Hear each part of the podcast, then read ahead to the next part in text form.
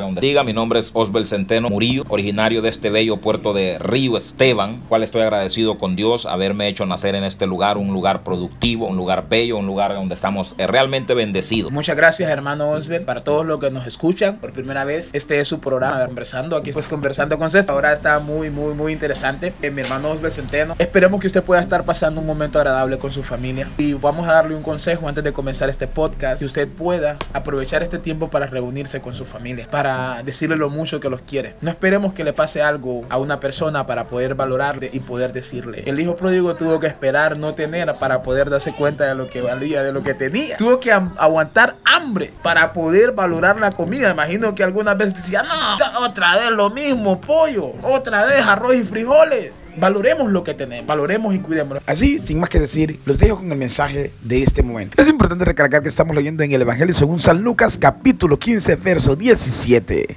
Espero disfruten este podcast, que sea de gran bendición para ustedes. Recuerde también que estamos hablando sobre cómo recuperar nuestra identidad. A ser más exacto, cómo recuperar nuestra memoria. Es decir, cómo recuperar nuestra identidad en Cristo. Y volviendo en sí dijo, ¿cuántos jornaleros en la casa de mi padre tienen abundancia de pan? Y yo aquí perezco de hambre. Ok, entonces, este muchacho aquí, hermano Osbel, ¿cuál era la situación de él? Porque nosotros nos estamos dirigiendo específicamente a las personas que son hijos de Dios y se han apartado. Entonces, cuando Jesucristo cita y dice, y volviendo en sí, ¿a qué se refiere Jesucristo? Bueno, lo que quiere decir la palabra volver en sí, se reconoce al principio que él estaba en una situación errada, que había olvidado en sí quién realmente era. Él había estado pasando por una situación compleja. Si nosotros leemos la escritura completa, se dice que él había llegado a una hacienda y se le dio un trabajo de jornalero, de apacentar cerdos. Y dice que quería saciarse, dice, aún con lo que le daban a los cerdos y ni siquiera eso le daban. Pero llegó el momento en que de repente este joven se sentó, recapacitó, pensó bien las cosas y la explicación congruente que hay es que él mismo dice, como diciendo, oye, detente aquí, mira. ¿A dónde me encuentro? ¿Dónde estoy yo aquí? Mira. Yo no pertenezco a este lugar. En la casa de mi padre, jornaleros, dice. Oiga, y empieza diciendo, en la casa de padre. Él ya está haciendo, dando a entender quién es su padre. Y dice, en la casa de mi padre hay muchos jornaleros que tienen abundancia de pan. Y yo aquí, como hijo, estoy pereciendo, queriendo saciarme de lo que comen los cerdos. O sea, qué contrario, o sea, qué contradictorio que yo siendo hijo de un hombre que tiene abundancia y esté mendigando. Esté yo aquí mendigando y haciéndolo como jornalero en un lugar ajeno. Entonces él recapacitó y recapacitar y volver en sí quiere decir volver a recobrar la memoria y saber quién realmente uno es. Entonces, hermano, es malo que una persona se ponga a meditar en su cuarto y diga, hey, ¿por qué estoy bebiendo? Hey, ¿por qué estoy fumando? Hey, ¿por qué estoy haciendo? Llámese lo que se llame, sea lo que se sea. Entonces quiere decir que cuando una persona empieza a reaccionar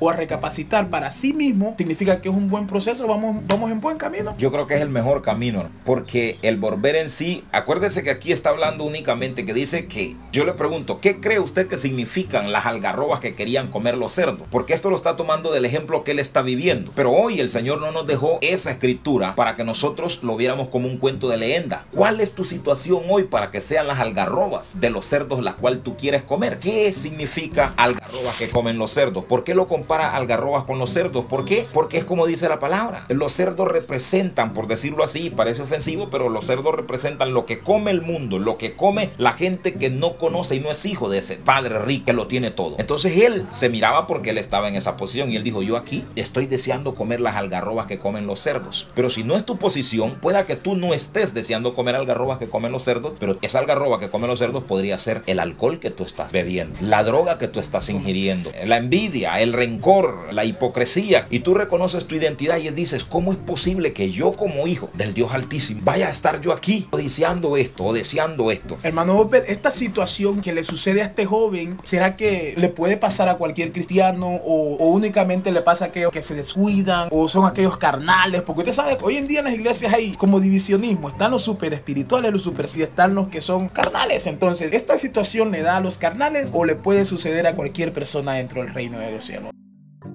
Yo creo que esto puede acontecerle. Acordémonos que el enemigo es sutil y el enemigo puede llevarnos a cualquiera de nosotros a encontrarnos en una condición y en una situación así. Aún no en la magnitud de lo que estaba pasando con este hijo pródigo, pero pueda que sea que un día yo esté actuando mal y esté actuando de la forma que actúan los inconversos. Entonces, a todo esto me lleva a reflexionar porque yo estoy ya participando y deseando comer de las algarrobas que comen los cerdos. O sea, actuar como actúa el mundo. Y eso podría pasarle a cualquier persona que está en en Cristo, a cualquier persona que, que está involucrada en las obras del Señor, no necesariamente tendría que ser un carnal, pero eso podría pasarle a cualquier persona. Tengo otra pregunta que damos claro, entonces esto le puede acontecer a cualquier persona. Si a usted le está pasando esto en este momento, no se sienta como que es solamente a mí, esto le puede pasar a un pastor de su congregación, le puede pasar al líder de su congregación, pero lo importante es que cuando le contesta esta situación, usted puede hacer como dijo el hijo pródigo, hey, ¿a dónde estoy? La siguiente pregunta, hermano Osbel, es, ¿será que estar lejos de la casa del Padre en nuestros tiempos actuales hoy en día es no ir a la iglesia? ¿O será que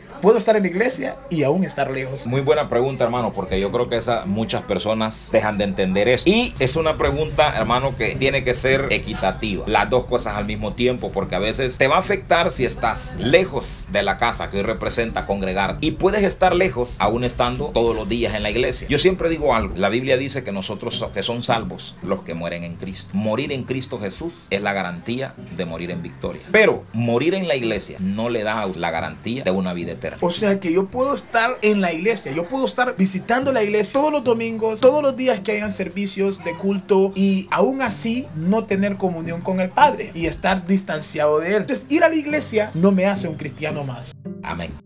Le voy a explicar y mire, le voy a poner el mismo ejemplo de lo que estamos hablando. Y es todo lo inverso. Uno podría preguntarse por qué se fue el hijo pródigo, que era el menor. usted se me está adelantando, no se me adelante porque, porque llega hoy con el así. Yo estoy anotando las preguntas aquí, tengo mis preguntas formuladas que le tengo que hacer a usted para esta serie que estamos haciendo y usted se me está adelantando como que por porque, qué. Porque se conecta, porque se conecta. Entonces estar en la iglesia no significa literalmente eh, estar en comunión con el Padre. La verdad es que no. Y una de las cosas es que Jesucristo mismo lo dijo. La Biblia dice que Jesucristo dijo, el aventador ya está en mis manos. ¿Qué es el aventador? El aventador es el recipiente que usan, por decirle el ejemplo literal que Cristo hizo cuando dijo que el aventador estaba en sus manos. Es como cuando nosotros vemos a un campesino limpiando el maíz o el frijoles cuando se limpia. ¿Cómo se limpia el maíz y el frijoles? Y se echa en un recipiente y ellos esperan que haya viento contrario para ese recipiente llenarlo, ya sea de frijoles o de maíz, y tirar todos los granos con fuerza en contra del viento ¿Y qué es lo que hace el viento? El viento separa el grano macizo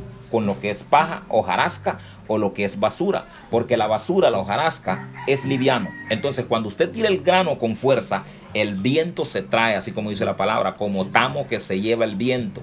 ¿Y qué es lo que llega a la lona o al lugar donde ellos quieren que llegue el grano limpio? Solo el grano que es no vano, sino que el grano que es macizo el grano que está sano. Ese grano llega hasta allá porque pesa. Todo lo que es sucio, hojarasca, el viento se lo lleva. Entonces Jesucristo dijo, el aventador ya está en mis manos. ¿Y quién representa todos los frijoles que están ahí? Todos los cristianos que estamos en la iglesia. Pero solo falta que el Señor lo aviente para ver quién es el que llega allá y, quiénes son los que se los lleva el viento. Entonces no quiere decir que estar ya en el aventador, eso quiere, decir, que, usted ya está ahí y que lo ha obtenido todo. Acuérdese que también el Señor dijo que el reino de los cielos es como una red que echada en la mar recoge toda clase de peces. Pero cuando hay separación, hasta que lo sacan a la orilla. ¿Qué representa la orilla? El fin de este siglo, donde dice que los ángeles vendrán y separarán lo bueno de los malos. Hermano Oswell, usted nos está dejando pues claro con la respuesta que nos está dando. Me encanta porque yo pues ya tenía un poco claro este tema de cómo pues recuperar nuestra memoria. Pero ahora en mi mente como, como que se ha abierto un poco más gracias a las explicaciones que usted nos está dando. Nos está diciendo que no todos, que no todos los que estamos dentro de la iglesia pertenecemos al frijol. O sea que el frijol significa ser hijos de Dios legítimamente. Ok hermano, la siguiente pregunta va de acuerdo a eso. Entonces quiere decir que sea o no sea hijo de Dios y voy a la iglesia de una u otra forma siempre tendría que atravesar la prueba porque el aventador yo lo podría catalogar como la prueba porque a todos los va a tirar no solamente va a tirar a uno todos van a salir volando solamente que algunos no van a soportar la prueba. Es lo mismo que Jesucristo dijo en su palabra hay dos hombres que escucharon mi palabra uno fue sabio y edificó su casa sobre la roca y el otro edificó su casa sobre la arena. Entonces quiere decir de que hay muchas personas que están edificando su casa no sobre la roca sino sobre la arena. Amén. Y ellos son los que saldrán volando. Exactamente. Los que edifican su casa sobre la arena, hermano, son aquellos que a muchas personas en las congregaciones les gusta escuchar que se les diga lo que ellos quieren oír y no lo que necesitan oír. Yo creo, hermano, que eso pasa, eso pasa en la iglesia, lamentablemente pasa en la iglesia, pero nosotros nos damos cuenta, esto es como usted tome la palabra. Si usted realmente quiere que esa palabra edifique su vida, yo siempre digo algo, una vez y el Señor me lo dijo, me puso a predicar en una iglesia y me dijo, dile a la gente que no quiero que nadie aplauda. No quiero escuchar un aplauso de nadie. Y yo le pregunto al Señor, ¿y sabe lo que el Señor me dijo? El Señor me dijo, porque muchas veces la gente aplaude cuando debe de quedarse callada y meditar en la palabra. Porque muchos aplauden para sacudirse la palabra y decir Y no, no es a mí que me recibirla. in- Estoy muy, muy, muy de acuerdo. Excelente. Me, tiene, tiene mucho, mucho sentido lo que usted está diciendo. Hermanos, pero para terminar, no puedo pasar por alto. Vamos a hacer recopilación de lo que estamos hablando. Recuerden que estamos en Lucas capítulo 15, verso 17. Y dice, y volviendo en sí. Eso es lo que estamos haciendo nosotros. Queremos que usted vuelva en sí. Es cierto, es bueno que vaya a la iglesia. Es bueno que vaya a escuchar el mensaje de Dios. Pero lo más importante es ver cómo yo puedo poner en práctica esa palabra del Señor. Ahora, hermano Osbel, antes de terminar, ya sabemos la situación actual que estamos viviendo. ¿Cuál es? La del coronavirus. Hoy en día, muchas iglesias no se están congregando. Algunos hermanos no se están congregando. Entonces, ¿será que estamos como el hijo pródigo? Algunos no. ¿Será que estamos lejos de la casa del Padre? ¿Cómo seguir en comunión con el Padre sin ir a la iglesia? Porque en algunas iglesias, si usted no va a la iglesia, si usted no se congrega, usted está apartado. Entonces, hay gente que, que y me gusta que la gente tenga ese anhelo de ir a la iglesia y es muy bueno de visitar, congregarse todos los días que tiene que hacerlo. Pero el cristianismo no solamente abarca ir a la iglesia, sino que yo creo que es mucho más, hermano Osbel, y es lo que el hermano Osbel nos va a decir en este momento. ¿Qué hacer en estos momentos? ¿Cómo poder nosotros mantener la comunión con Cristo Jesús, aún sabiendo que no tengo la oportunidad de ver a mi pastor, de que mi, mi pastor me esté exhortando, me esté compartiendo los mensajes todos los días? Sí lo hacen por Facebook, pero ¿cómo hacerlo yo personalmente para continuar en comunión y no estar deseando las algarrobas que están tirando por Facebook, por YouTube, por todas esas cosas ahí? Amén, hermano. Mire, primero tenemos que ver, hermano, Jesucristo mismo dijo que nosotros como creyentes debíamos de ser personas que diéramos ejemplo. Y se ha extendido una orden, por decirlo así, gobernal del gobierno. Porque por la situación que estamos atravesando no pueden haber tumultos de personas juntas, más de creo que aproximadamente 40, 50, no se pueden haber. Y no hace poco se hizo la prohibición que íbamos a tener que dejar de congregarnos por un tiempo. Por supuesto, es importante que sepan ustedes que el hermano Oswald y yo estamos guardando la distancia requerida. No estamos cerca, así como se dice, ¿no? Y no nos hemos dado la mano tampoco, ¿verdad? Son cosas que hoy en día el coronavirus ha hecho que, extrañemos dar la mano el abrazo a una persona. Pero continúa, hermano Oswald. Sí, hermano, y, y- y lo que decías, para añadir un poquito en eso, porque la vez pasada estuve escuchando a un predicador que decía que cómo es posible, ¿dónde están los creyentes? Y él mira que algunos que van a reuniones siendo creyentes llevan mascarillas, llevan guantes, y eso él lo veía como algo que nosotros hemos perdido la confianza en Cristo y que nosotros no tenemos esa fe. Me llamó mucho la atención y hubieron muchos comentarios, me acuerdo que hasta yo comenté, y una de las cosas que tenemos que entender que el Señor dijo, no tentarás al Señor tu Dios. Y nosotros tenemos que saber, tenemos que saber que Jesucristo siempre utilizará un medio para guardarnos. A los, eh, a los judíos les dijo pues que tomaran esa sangre y lo pusieran los linteles de sus puertas. De sus puertas. O sea, nosotros debemos de seguir instrucciones. No podemos tentar al Señor y decir, bueno, no, yo voy a andar así como quiera, no me voy a proteger, no me voy a cuidar porque Dios se va a encargar de mí. Claro que Él puede hacerlo, pero el Señor nos ha mandado a nosotros que seamos responsables y que nosotros tengamos eh, cuidado en todo lo que hacemos. Entonces yo creo que eso estaba fuera de lugar de lo que este pastor estaba diciendo, porque a veces nosotros, eso es como querer mostrarnos muy espirituales, eh, personas de fe, y lo que hacemos es de repente meter en problemas a muchas otras personas. Muchísimas Eso era gracias. para, para ah, terminar lo que usted estaba diciendo, que nosotros estamos eh, en la, la distancia eh, requerida, un metro. requerida. En los metros, sí. y la forma de salud.